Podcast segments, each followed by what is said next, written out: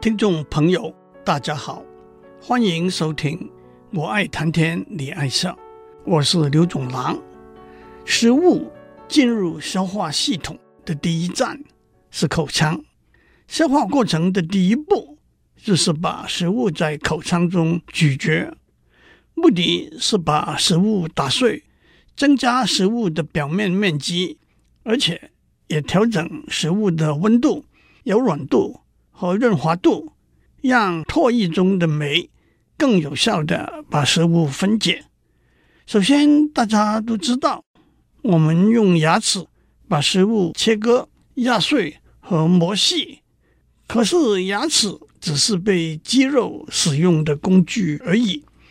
控制咀嚼的肌肉有四条，统称为咀嚼肌。咀嚼肌控制向下含、一开、一合的动作。咀嚼肌是骨骼肌，由具有伸缩能力的肌细胞或者称为肌纤维组成。人体的体力活动都是经由骨骼肌的伸缩完成，而骨骼肌伸缩的能量由体内的糖分转化而来。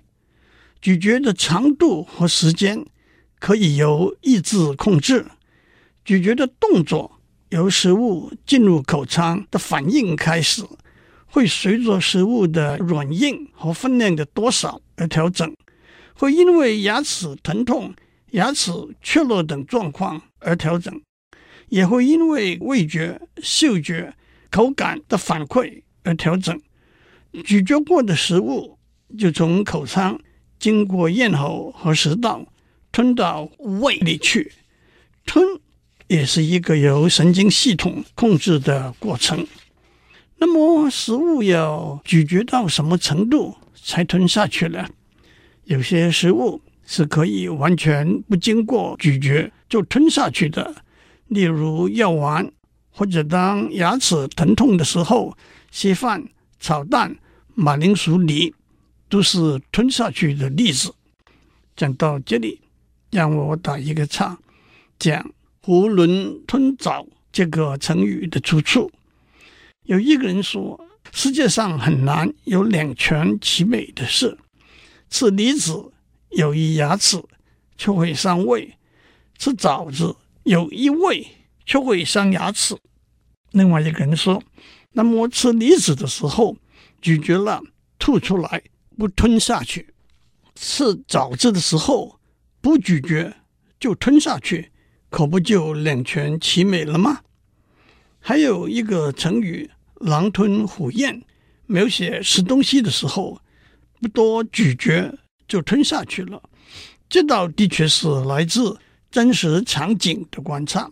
狼和虎都是食肉动物，它们口大，牙齿尖锐，吃东西。不多咀嚼，食道短，胃也大。让我也趁这个机会讲一下反刍动物，例如牛、羊、鹿、骆驼消化的过程。反刍动物的胃分成四个胃室，学名是牛胃、网胃、半胃、皱胃。反刍动物是草食动物，许多草本植物。含有化学物纤维素 （cellulose）。纤维素需要一种微生物产生一种酶，叫做纤维素酶来分解。多数的脊椎动物体内没有产生纤维素酶的微生物，但是反刍动物的牛胃里头有产生纤维素酶的微生物，让纤维素发酵分解。食物在口腔经过咀嚼之后进入瘤胃，在那里食物经过发酵分解的作用之后，固体留在瘤胃里头，液体流入网胃去。在瘤胃的食物会回送到口腔，经过咀嚼再送回瘤胃，也有一部分直接送入网胃。这个回送的过程。也可以重复几次。接下来，食物由网胃进入半胃，在那里糖分脂肪和其他养分被吸收到血液里头去。半胃就是俗称的留白液，食物再由半胃进入皱胃，那就是和其他动物的胃相似。皱胃有胃腺，能够分泌胃液来完成消化的过程。让我补充一下，有些草食动物，例如袋鼠、马，它们不是反刍动物，纤维素不在胃里头消化，而是在大肠中有微生物来帮忙。让我们回到食物要咀嚼到什么程度才吞下去这个问题。首先，食物必须咀嚼得细细的，否则可能会有。填塞住喉咙和气管，引致窒息死亡，就是噎死。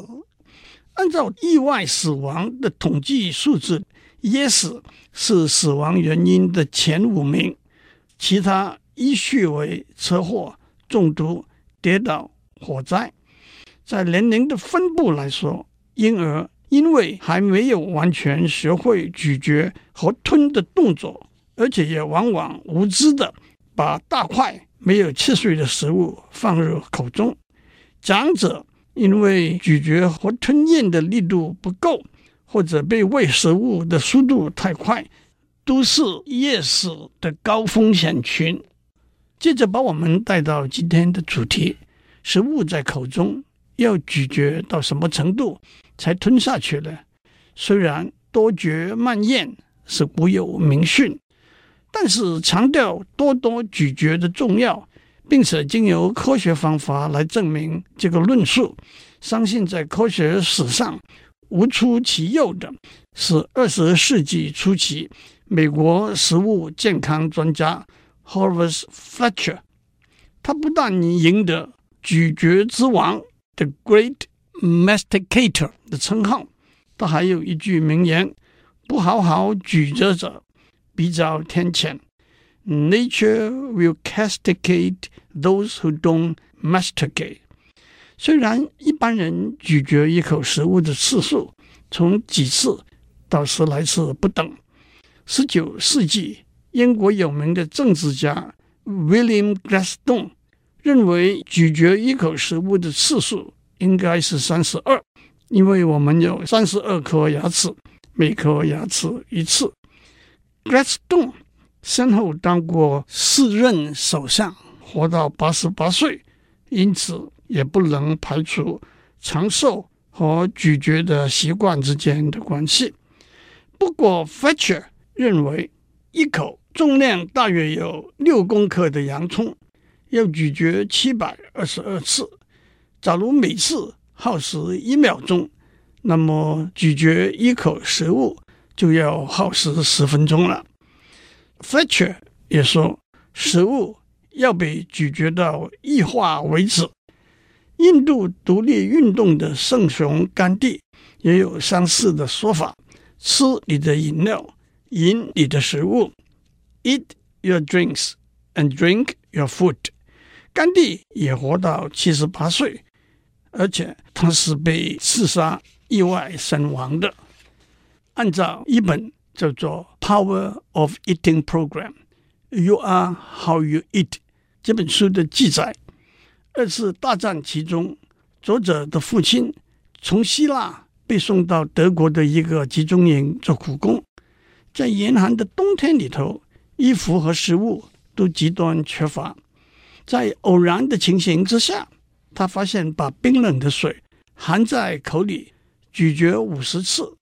不但可以解渴，而且可以提升能量。推而广之，他吃饭的时候尝试咀嚼一口食物，从七十五次到一百次，一百五十、两百到三百次。他发现一百五十次是最合宜的次数。在集中营里头，虽然早餐和午餐都有限定的用餐时段，晚餐的用餐时间，却比较自由，因此他吃晚餐的时候，液体和固体的食物，他都多多咀嚼，带来身体温暖和没有那么饥饿的感觉。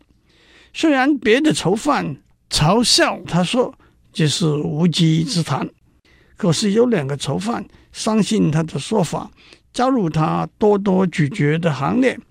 两年之后，大战结束，三十二个在集中营里头的囚犯存活的只有他们三个人。说完这许多，我必须做一个声明：今天我讲的内容都是有出处的。但是许多说法并没有足够的科学根据和证明，正如我在前面讲过，把这些看成有趣的故事就好了。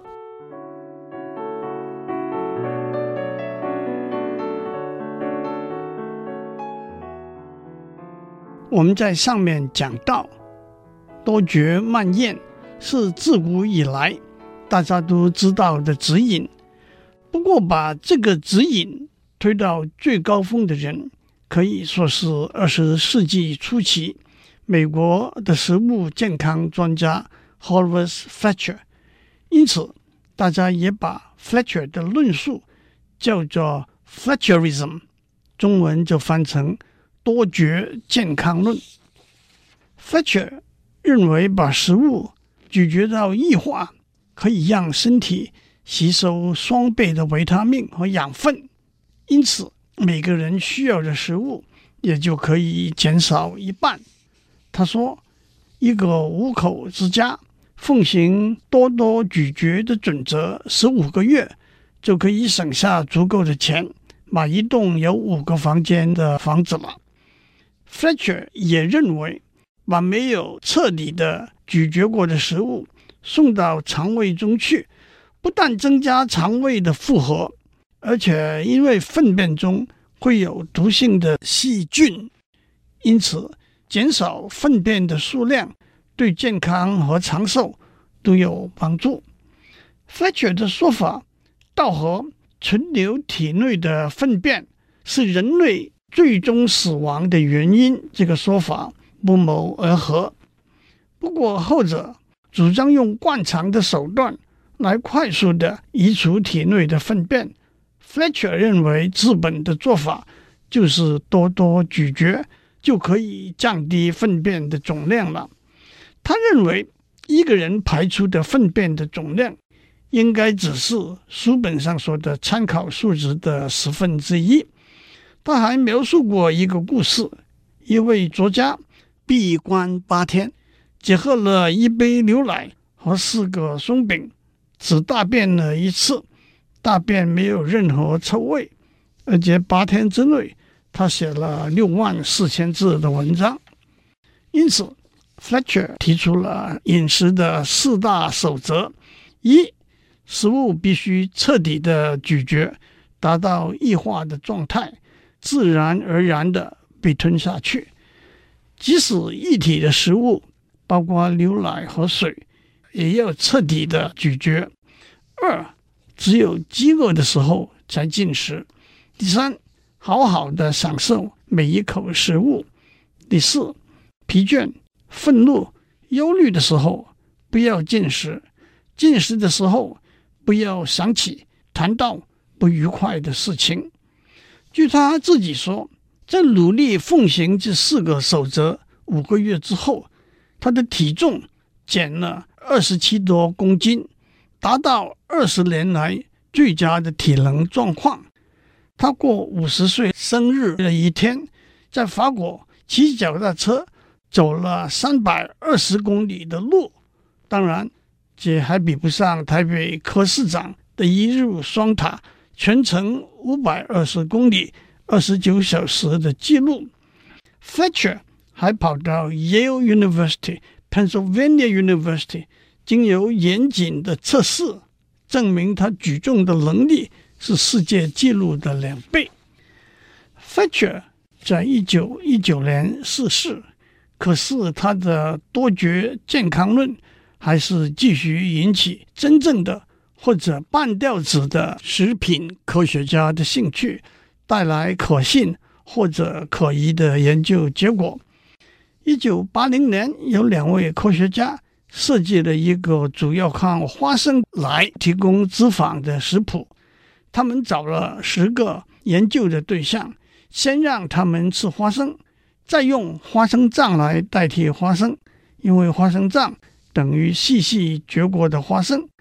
他们发现吃花生的时候，百分之十八的脂肪被排到体外；吃花生酱的时候，只有百分之七的脂肪被排到体外。可见的多多咀嚼，增加养分的吸收。他们的文章在一九八零年著名的《New England Journal of Medicine》发表，在二零一零年发表的一篇论文里头，报道了一个实验的结果：咀嚼次数多，吃的食物会比较少。这个实验找了两组实验的对象，他们吃同样的面食，一组每分钟咀嚼三十五次，另一组每分钟咀嚼十次。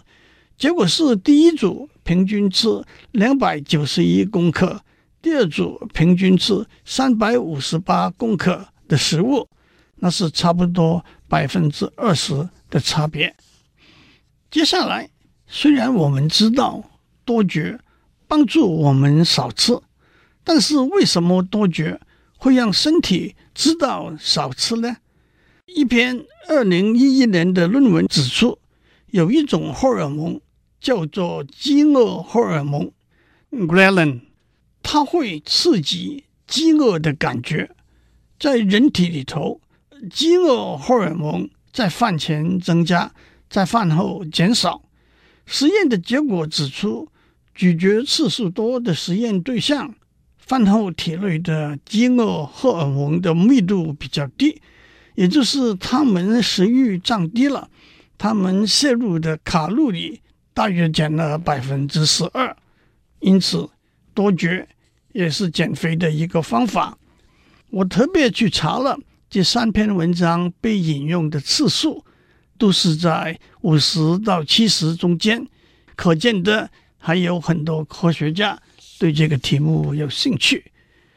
讲了多多咀嚼对消化系统健康的影响，许多人也指出多多咀嚼对健康还有其他的功能。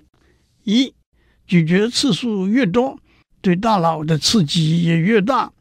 大脑思考的能力和工作效率会显著增加。第二，进食的时候口腔呈酸性，这种环境很适合蛀牙细菌的繁殖，牙齿表面的钙和磷也逐渐溶解。咀嚼时唾沫的分泌中和了口腔中的酸，蛀牙细菌也消失了，钙和磷的溶解也被停下来。此外，牙齿表面和牙龈的食物的残渣被机械摩擦排除，而且咀嚼加快牙龈部的血液循环，减少牙龈炎的发生。第三，咀嚼减少胃和肠消化的负担。第四，咀嚼激化耳下腺分泌出一种荷尔蒙，它可以增加。脸部的皮肤和血管的弹性，保持青春美丽的容貌。第五，在中国医学里头有一个叩齿保健的说法，那就是空口咬牙。相传还是达摩祖师传下来的方法，每天叩齿三十六次。现代科学也认为叩齿可以兴奋牙体。和牙周组织的神经、血管和细胞，促进牙体和牙周组织的血液循环，增强抗病的能力。因此，即使不是空口咀嚼，还是有保健的功能的。不过，就像我讲，这些只是听听就好了。祝您有个健康的一天。